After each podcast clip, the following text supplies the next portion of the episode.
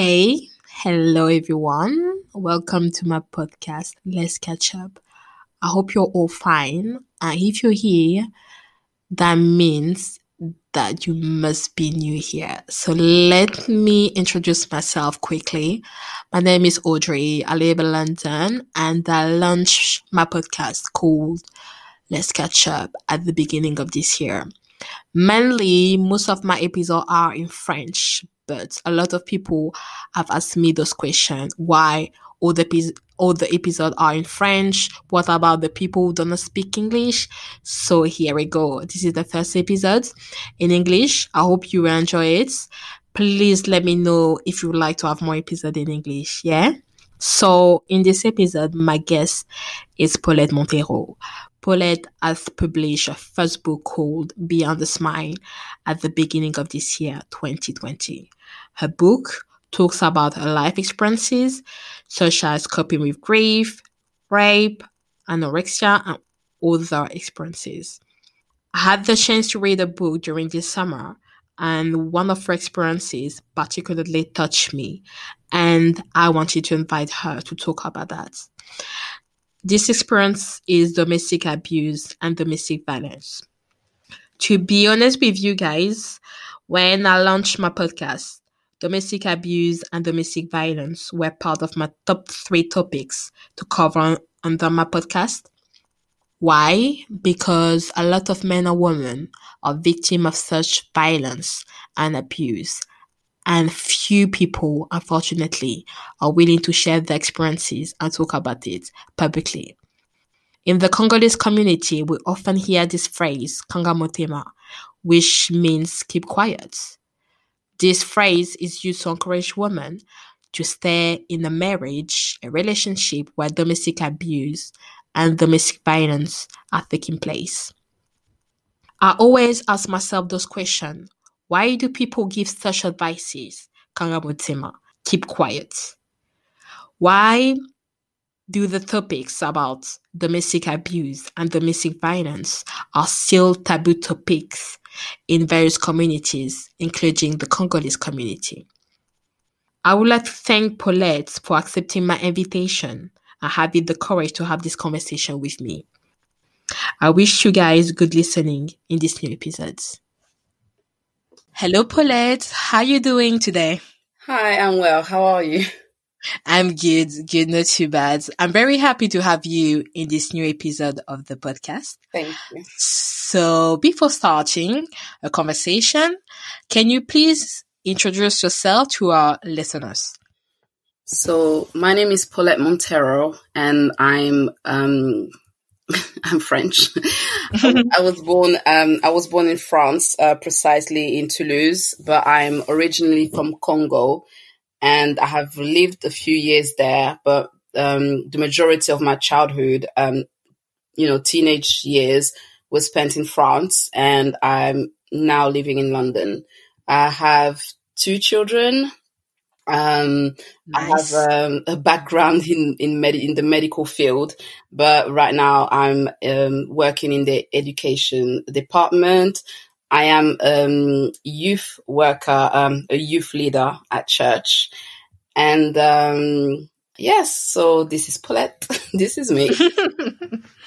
so at the beginning of 2020, just before the pandemic and the lockdown, you published your very first book called Beyond the Smile. Why did you decide to write a book? So, I decided to write a book after the suggestions um, following my first ever um, time when I shared my testimony in prison. I actually went to prison to share my testimony with female inmates and um, the feedback I got um, after coming off the platform was really good. And I remember one of my now friend um, coming to me and telling me that, uh, you know, behind the smile that I have, it doesn't look like um, I've actually gone through what I've gone through. So it was very encouraging. And from there, I started a blog. But because I couldn't keep up with the blog, I then um, you know I just got tired a bit of the blog. But from reading the blog, there was um, one lady who actually commented that I should be, I should write a book. She would love to read all of this in a book. And then I had, you know, other people, about two or three people who said they would love to, to see a book of all this. And from there, I just took my time to think about it. And then I started writing the book. Nice. Nice, nice. So I read your book during, you know, summer and I really like it. I really like it because you share your experiences from childhood to adulthood, such as depression, anorexia, and coping with grief and other experiences. We're not going to talk about all the book, obviously, but one of you experiences particularly touched me and I wanted to invite you to talk about it. This experience is domestic violence. How did you manage to break the silence and talk about it through your book? I ask you this question because there is a culture of silence in our African community and many other communities. Culture of silence means little or no expression of our feelings or emotions throughout a situation. Through your book, I found out that this culture of silence has been present in your entire life. So how did you manage to break the silence and talk about it? So um, to break the silence was very, for me, that was very difficult. It took quite a lot out of me to come out and say, um, you know, even say that I'm a victim. It took it took quite a lot. Um, but then it was just basically one. Um, the last time actually my ex partner put his hands on me, I think that was really uh, the last straw for me. I, I just had mm-hmm. enough. Um, so I went to my, my, my dad and, and my, I went to my dad and my stepmom and just opened up just like that. I don't even know. I mean, I, I got to their house and I couldn't speak, but I knew I had to speak. It, it's, it's just like that. So I took my time and they knew something was up. And then I, I just, you know, called, um, called my mom to the side and I said, um, I need to talk to talk to you. So we went um, into the, one of the rooms, and then I just, I wasn't even crying. I was just explaining everything that I had gone through, and and even the look on her face, she she was quite shocked to to see the way I am and and what I've been going through behind closed doors. That was for her quite uh, shocking. Uh, but the the general response from them was really um, protective and and really supportive and and this is why for me um it made it, it made it a bit easier because I think if they if they had straight away been angry and and you know even angry at me, I don't think I would have opened up um opened up as much as I did um on that day. So it took a lot. It, it took uh, you know it took a lot. Like you said, this is something that we grew up with. You know, we we told that you know to to just deal with it, deal with it, mm-hmm. and uh, keep silent. Like if you can't deal with it, just keep it to yourself, whatever. And and for me, um, that's why it took quite a lot to just open my mouth and, and say what I was going through. But finally, you did it. Did. Which is like amazing and good because not a lot of women do that. Mm-hmm. And uh, when we talk about domestic violence, we think directly about physical violence. But through your book, I understood that there are several forms of domestic violence. Right. Can you please explain to us? Okay, so for me, um, I actually didn't know the the forms, the different forms of domestic violence until actually, um, you know, social services um, social services got involved in in in one of the situation I went through. So what they showed me uh, is actually called a wheel of power and control, uh, which is very you know it's details as much um, as much as they could detail it. So in the in the wheel, um, if you obviously go and look for for that wheel, it's called um, domestic violence wheel. You can just Google that and then you'll find it. So there are different forms of domestic violence, which um, one of them is intimidation, which is making making the person afraid by using looks, actions, or gestures. There is mm-hmm. also um, emotional abuse, which is uh, putting the person down, calling the person names. There's isolation, which is, you know, when you control where she goes, who she talks to. Um, and I say she, it could be he as well. Um, but from what I'm reading here is, is more put in a feminine word.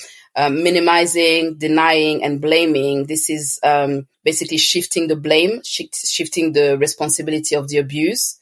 Yes. Using children, um, so to make you feel guilty uh, for you know if you were to leave the relationship, that oh you leaving the children, this and that, just using children. Then there's male privilege, which is um, treating her like a servant, uh, being the one who defines the man and the woman's role in the house. Um, though we know that obviously we we are we grow up and we are brought up with those sorts of um, you know gender gen, gender roles, but this, yes. this case is really making sure that the woman is the one who does the most, and, and you're left like the king of the house. Um, economic abuse, which I call financial abuse, uh, which is mm-hmm. preventing the person from um, even getting a job, just being in charge of the money, um, you know you're you're kind of holding the the bank card you're you're taking the person's money um yeah you're just making sure that obviously she's not uh financially um independent, independent. yes. Yeah. And then the last one is threats which is um obviously making threats toward a person or you make threats towards the family or even the children as far as the children. So those are the the, the kind of cuts that are in the wheel. Uh, but there's one also that I would like to talk about, which is um, rape. Which rape also happen uh, during um, domestic violence um, mm-hmm. relationships. Rape is is one of the ones we we kind of hush hush because we feel that because um, the person is your partner, then it gives them the right to your body. But from the moment the person actually says no, you have no right to to force yourself on them. Um, no matter what the reason for their no is, you have to respect the fact that a person says no. And usually an abuser doesn't even care. You are their property and therefore they, they will rape you as and when. And, and you just, you know, you just basically for them, you just should keep silent. And if you dare mentioning the word rape, which I have done with my ex, um, he completely, you know, infuriates him because he, he couldn't face the fact that this was rape, though, you know, the, the, people will say, oh, but it was your, it was your, is your boyfriend or is your husband, whatever. But if the person, mm-hmm. from the moment the person says no and the body belongs to, to the, to the other person, then you're not allowed to, to go beyond those boundaries and, and, and rape them and have um, sexual, obviously, um, sex with them. So yeah, those are the kind of, um, things that domestic violence, um, and um, groups into it. Yeah. Yeah, that's very interesting because before reading your book, I knew about physical violence, but nothing about financial one. Mm, that's something. So, yeah. Yeah. So it's very important to understand that these different form of domestic violence. Maybe most of the people I would say think is only physical. Yeah, but there's different, different, you know, forms that we need to be aware, at least to help, you know, each other, to help also people around us that affected, that are victim of that. Yes.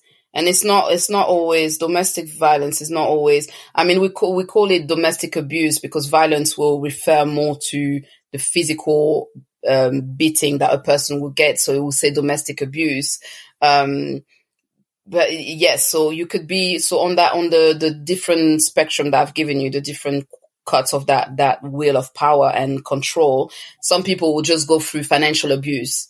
Some people will go through financial abuse and threats. So sometimes you just go through a couple of them at at the same time.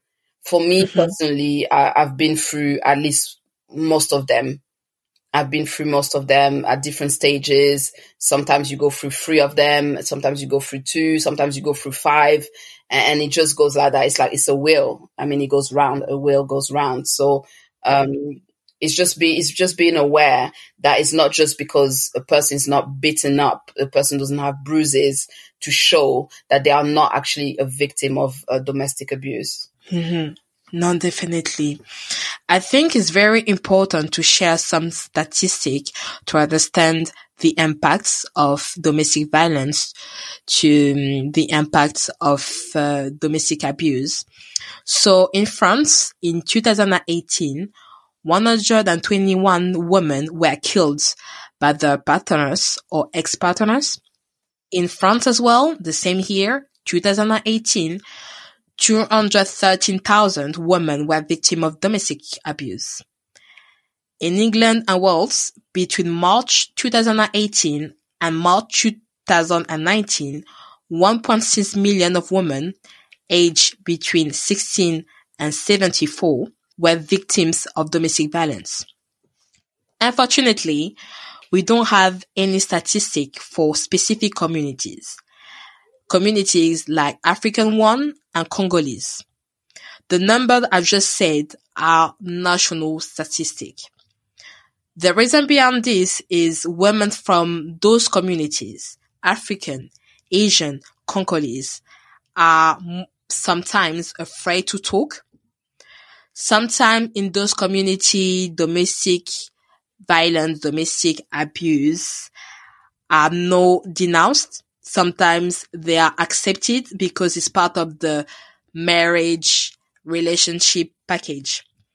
Do you think that the lack of statistics in our communities, as you know, we're both Congolese. So in the Congolese community, we don't have any statistic. People think that domestic violence, domestic abuse are isolated uh, cases. Uh, absolutely. I feel if you, if we had, um, first of all, to start, I think obviously the figures you, you gave, the statistics you gave are two years and one year ago. So if we were to even take the, the this pandemic, the lockdown statistic, they were off the roof just to say, just to say that. So we saw that obviously a year ago, two years ago, the statistics were quite high. Um, but obviously, if we were just to take the lockdown uh, statistics, eh, they went off the off the roof. Um, and in saying that, um, I, will answer obviously your question. That a lack of statistics in the community um, makes it very difficult for people to actually realize that it does happen in the community. Those are not isolated cases, and sometimes um, because some some um, abuse are not reported and therefore they don't end up in the statistics. So if we were to have a, a real picture of, of of the effect of all this, I think it would the numbers will be considerably higher than what we we just what um, what you've just read. So in mm-hmm. the community, um, as you said, we're both Congolese. People go through that, but then again, because they don't want to acknowledge it, or because when they come out of those toxic um, relationships, they don't um, go and report them. Therefore, it's very difficult to just make um, an accurate statistics about this, but it's definitely not um, isolated cases. There are many, many who are actually um, going through that. And I mean, um, one one girl that I, I, knew before, she was going through financial abuse. Like you know, like we read before, her partner had um, you know the, the, the bank cards. He had the bank cards, and he was the one who who would make the choices about where we spend where they spend their money. He would be giving her allowance, even though you know she earned her own money, which will go obviously in the card.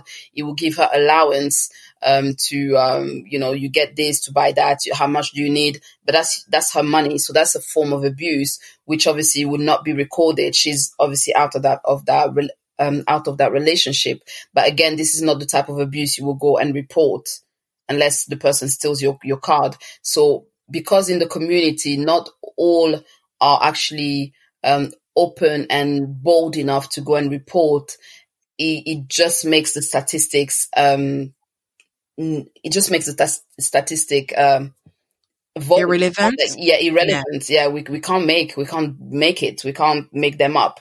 But it's definitely um, something that the community does go through. And um, as you said, like most women don't want to talk about it.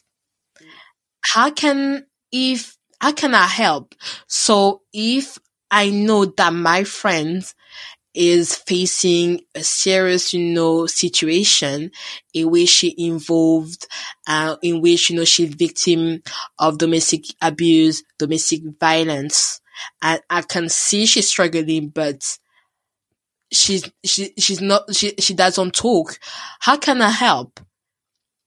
I think the the best the best way to help is um to have a an, an open heart conversation outside of her house because this is probably where the abuse are happening and she may not feel comfortable uh, even if the, the abuser is not there, she still, you know, there's still something attached to the house that makes a person not wanting to open up in that place.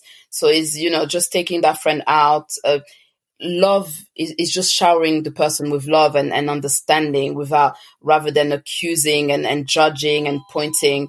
Is, is best to, to, to just talk out of love. From a place of love, people automatically open when they see your heart and the reason why you are actually worried or the reason why you're actually asking. Because some people ask just to know and they're not really, they don't really care that much. And you will know, you will just sense that it's just a curiosity that's making them ask. But when someone is, is asking in, in a way that is caring, in a way that is loving, though at the beginning the person may resist, at some point they will just break down and, and just tell you. So it's the best approach is with love. Just love and talk with the person. But if the person, like you doing that, for example, I've got a friend who is a victim of domestic violence. Like I ask her to meet me in a coffee shop, having, you know, to have this discussion, like for me to help her Mm-hmm. and she doesn't talk. She still doesn't talk. She like call like the police. She like call, you know, the, the social services. Like, because the thing is that you, you know that something happening, mm. but you feel like you're, you cannot do something. Mm. Like, yeah. I, I, can you advise me, for example? Yeah, I hear what you said. Cause when you, when you're aware of a situation and the person is not opening up, you feel you feel stuck because you you want to to be able to help. Obviously if that's your friend you want to be able to help. So like i said and and you've mentioned obviously try to have that conversation with her. But then if you were to call the police or call any services to help, you need to let the person know that this is what you are doing and then the reason why you are doing it. Because um, at the end of the day, they may not see the the danger or they may not even love themselves to to that point where they they they see that they are valued and they are loved. So it's just for, for you to explain to them that, okay, I can clearly see that you're, you're suffering, uh, because, um, you know, if someone, if a friend is being uh, beaten up, uh, or you know you've got these things where your friend is is rushing home. Oh, he told me to go home at this time. I need to be home at that time, otherwise you'll get uh, will get vexed. But this obviously is repetitive, repetitive. So you understand that there is a form of abuse. You just have to tell your friend that listen, I I feel like you're in danger. I know you may not want to talk to me, but I feel like you're in danger and I don't feel comfortable to let you go home, to let you go back to to to that toxic environment. So let me help you. If the person says no, you said, okay, but I, I haven't, I really don't have a choice. I'm going to have to report it because I care for you and because I love you. So then the person understands that you're not doing that just because you, you want to report her or because you want her boyfriend to be arrested. You're actually doing that because you, you want better for them and you want, you don't want them to end up in another death statistics, if you see what I mean. Yes. Yes, yes, yes. No, definitely. Thank you for, for advices, Paulette. What have been the impacts on your life? So while I was in, um, in that, in that toxic environment and toxic relationship, I think the impacts were more internal than physical. Um, so for the physical, um, aspects of it, um, I had developed uh, a certain type of eczema on my skin, which um, was very like dark patches all over my skin except my face. Um, and when I went to see the GP, the GP told me that this was due to stress. Um, and it was really, it was really bad. I looked like a, um, like a leopard. I looked really bad. So I had developed that. That's on the physical. Then obviously there's the bruises. Um, there's also the, um, you know, I had something on my, my, with my hands that I will I will sleep with my fist clenched, And when I woke up, when I wake up in the morning, my hands were so painful just to open, uh, and I had to do some, you know, I had to do some exercise movement as when I went to the GP, he told me that had to do with stress and anxiety. So those were physical, but on the inside, I was completely destroyed. Um, I wasn't I wasn't me anymore. I was the the shadow of myself. I couldn't be me. Um, I was walking on eggshell. I was very I was afraid not only for myself but for the children. I was afraid. I was constantly afraid. I mean, there would be times where we'd be at home and we're fine, and then as soon as we hear uh, his key on the door, you know, even the children, all our behavior change. It's like we we're now on high alert because we we were aware that anything could kick off, and that is very it's very um, on the inside. I don't, I don't know how to explain, but it creates a very uh, unstable emotions where you you just feel like your heart is just racing constantly. Um, and those basically, of course, you feel like you're in a prison. You're not allowed to be yourself. You can't speak. You can't express yourself. You can't have opinions. You're you're you're just like a puppet, really. You're just like a puppet. Um, and now the way I feel, obviously, I'm, I'm more myself. I'm definitely myself. I am so, um, I'm so happy. Obviously, I'm very happy, uh, you know, with my, the way my life is now. I had to rediscover myself, rediscover who Paulette is um, and just enjoy um, the life that, that God has given me. Because I, I started really hating my life the way, um, you know, in my past relationships. So I, am free. I'm, I'm, you know, in my, in my, in my mind, I'm, I'm, you know, I'm very aware that, um, you know, I'm in a different space of mind and I'm in a different mind space. I am, um, at peace. I am at peace. I'm free. I'm at peace. I'm definitely um, put value on myself. I'm, I definitely have a, a higher self esteem. I definitely have more confidence, and, and it's all positive. So it's gone from one end of the, from one end of the spectrum right to the mm-hmm. other end, and it's it's obviously a change and a healing that has happened in my life, and all that is due to obviously God and and just allowing Him to to heal me in the process in those couple of years that I've, I've uh, separated from my ex partner. Nice. So you start loving yourself. Definitely. Discovering yourself. Yes. Yeah. Wow.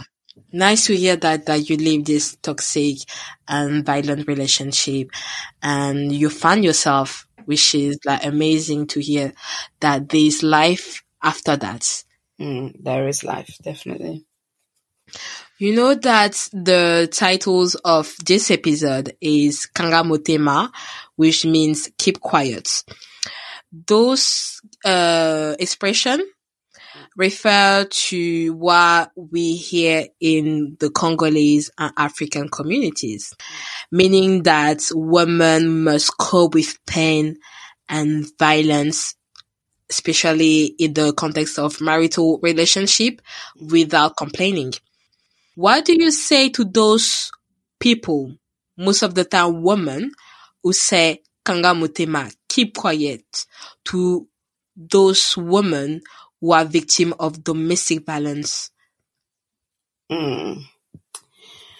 I mean, there, there are strong words to use, and, and one is is you know you don't want to call them murderers, but at the same time, it's like you're sending someone back to their abusers and basically, what you're telling that person is that it's okay. Let him beat you. Let him kill you. This is life.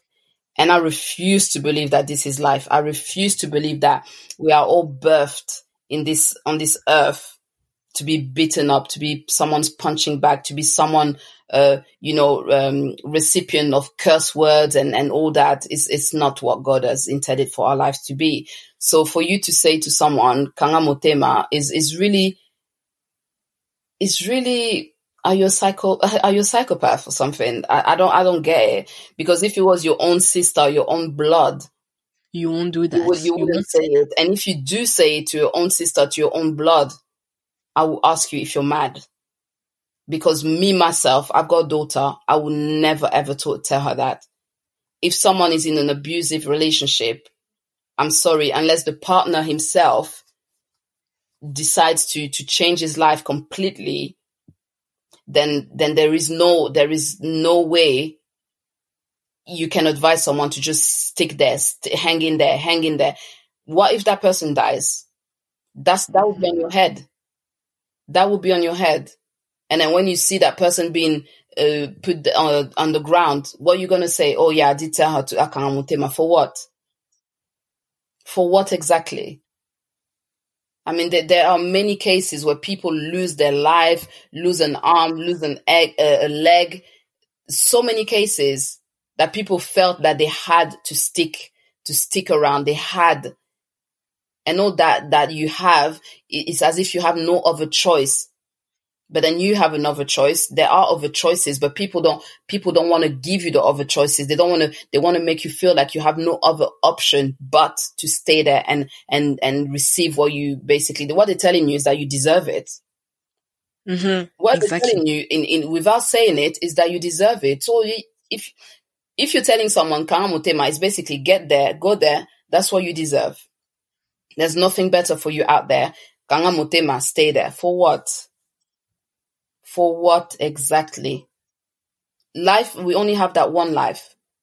No one, no one will, will die and come back again.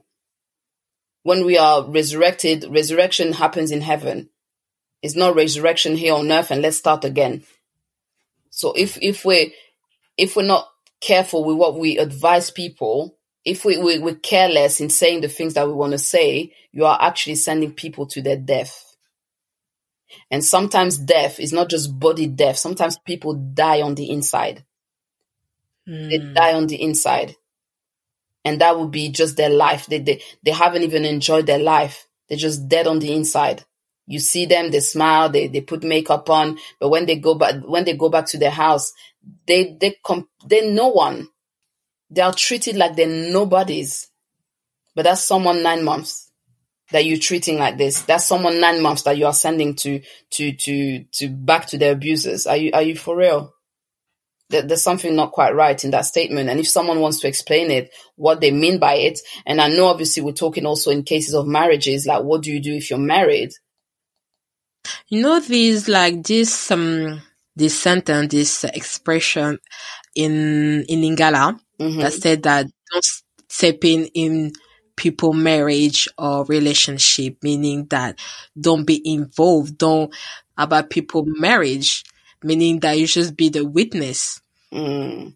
You, you what do you think about that? You can't be the witness.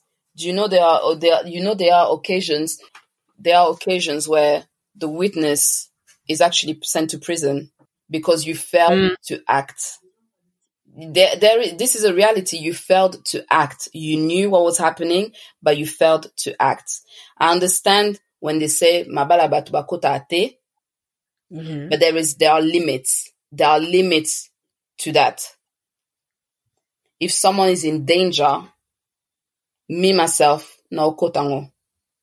Mm. Comme on dit, like we said, now somebody kamwango as if it was my own. Mm. That is my friend. That is my sister. That is someone that I do not want to lose.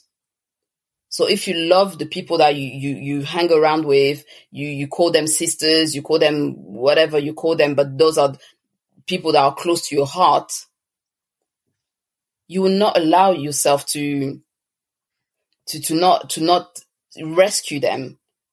And I know we're not heroes to everyone, but then at least try. There is no harm in trying.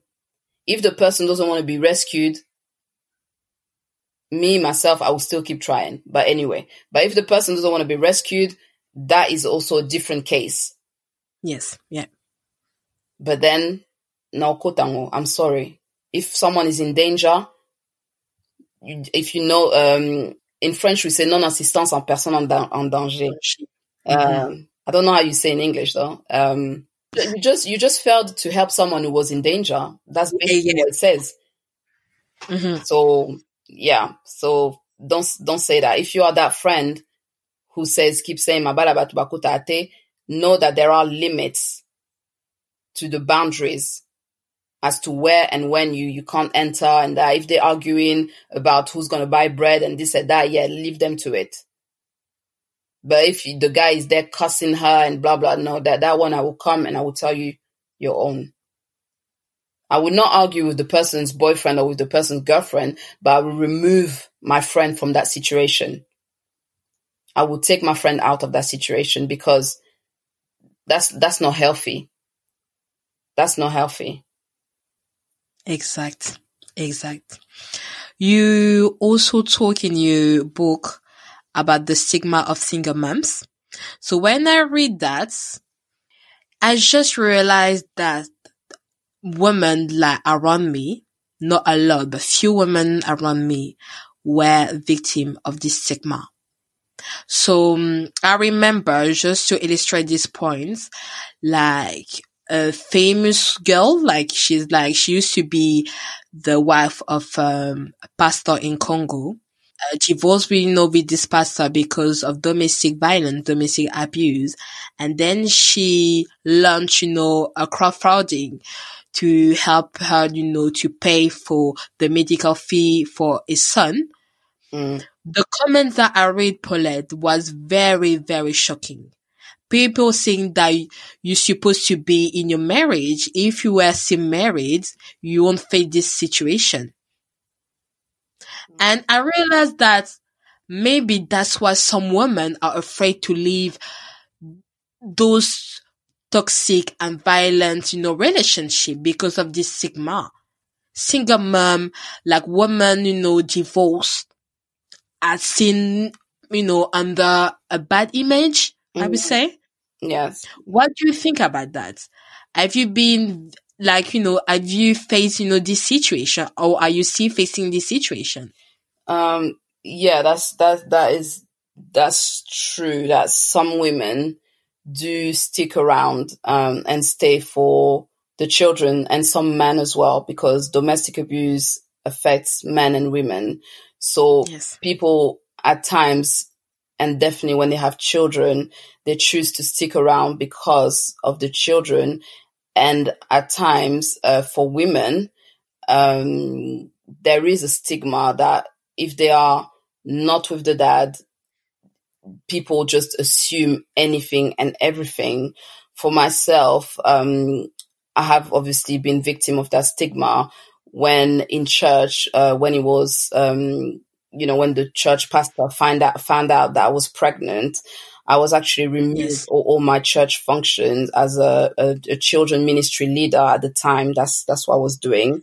Um, I was leaving. even at church, like where you see that this is a safe place, like.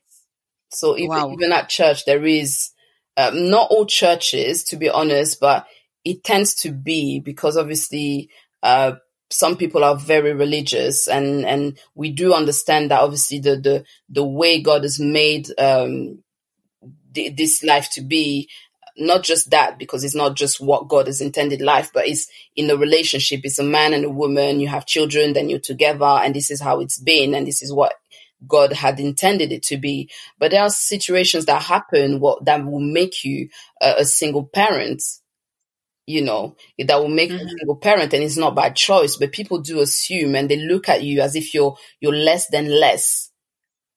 They will look at you and just assume and, and make up their own stories in their heads and think that, okay, this girl is, she's, she's either she's loose or, um, you know, this is that, she's not worth it, blah, blah, look at her, look at this, look at that, not knowing the situation. So for me, I have been through it. Sometimes I do go through that, but at this point, I, I, before it affected me, I was really sad about it. And it's like, you know, you always want to explain yourself. You always want to explain yourself. Um, but now I'm, I'm, I've made my peace with that. And then those who know me know my, know my story. For those who don't know me, then that's fine. If you want to come and ask, I will tell you. If you want to assume, stay in your corner and assume. Just don't make it, don't make it, um, you know, don't don't tell the story as if you know me and as if you actually been in my shoes and the reason why I am single and and you know single parent. And it's the same. Stop passing judgments. Stop passing also judgmental looks and and just assuming. And that doesn't go just for me. It's for everybody out there who sees a single parent or you know don't don't just assume that they they've been you know, just had a child to have a child and then they just run out of their relationships, blah, blah. There are so many different situations that will make someone a single mother. Mm. And I feel like women between, you know, them are very harsh and mean. I feel like sometimes they will look down, like married, you know, women will look down single mom or vice versa. I don't know if it's a, do you feel the same? Like, I feel sometimes there's like some, you know, like team, the married woman, the single mom. I don't know, like. Yes. I mean, it, do, it does happen because some people obviously some people are obviously taking marriage as the the end goal, but marriage is not the end goal. Heaven is the end goal. As far as I'm concerned, my my end goal is is gaining that that heaven crown. So if you obviously for those women, marriage is the end goal, and this is where they are at.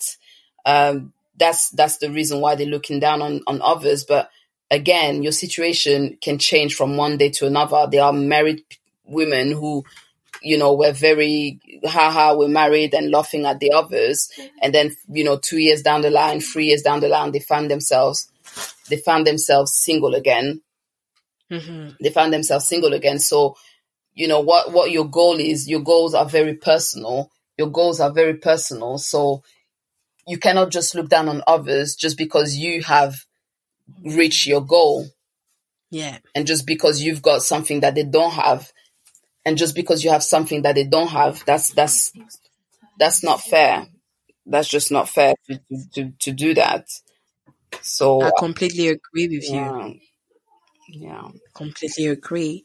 And what advice helped would you have wanted to have when you went through domestic violence and domestic abuse uh, in in all honesty um, you know, even though I'm, I'm going to tell you which advice I would have liked, um, I don't think I was open enough to even receive those kind of advice.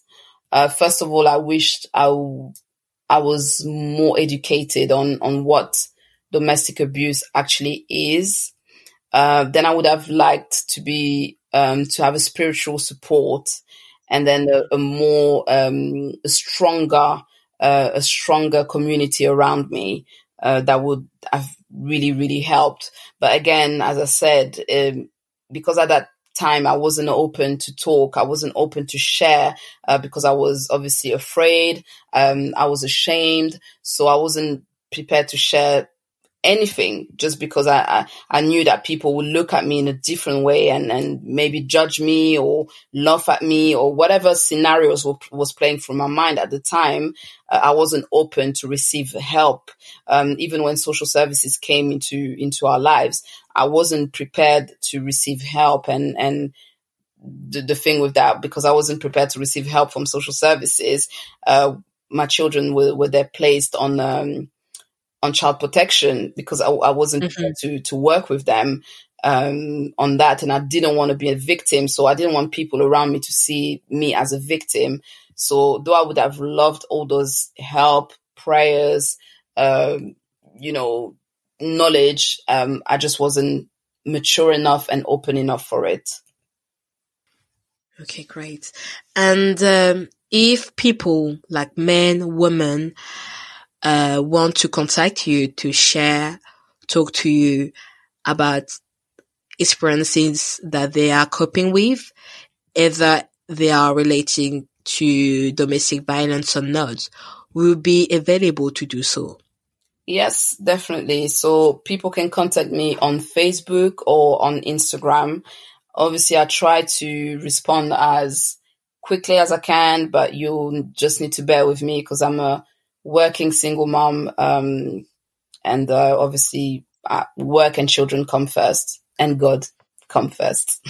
so, yes. but definitely people can get in touch with me. So great to hear that. So I will share Paulette's uh, Instagram, Facebook, and any contact you know available for you guys to contact her if you need. So before we finish, I would like to to say that the book is only available in French, uh, in English, sorry, on Amazon, Beyond the Smile, only available in English. But Paulette is working on the translation of the book into several languages and we can participate and help her. Can you tell us more about that, Paulette? So I have, um, I have created a, it's not really a GoFundMe, but it's a, sort of the same principle. Uh, it's in, um, it's on PayPal. I chose PayPal because they do not take any fees from, um, your payments. And when I'm, I'm able to withdraw the payments, they don't take money out of that. So that really, obviously everything you give goes towards, um, you know, the, towards the project. So the project mm-hmm. is for now to translate the book in French. That will be the first language uh, because of my community, the fact that we speak French, and um, obviously it will be open to uh, the Frank the, the French speaking countries and and obviously whoever speaks French or is learning French. I guess. So you can donate as much or as little as you can. Everything will obviously go towards the translation of the book. Nothing nice. else, nothing else. And I'll be able obviously to show you the end product. This is, um, the, you know, this fund is open. I, I, will open it. I will leave it open for as long as it, it takes for me to reach that, um, the amount that I need.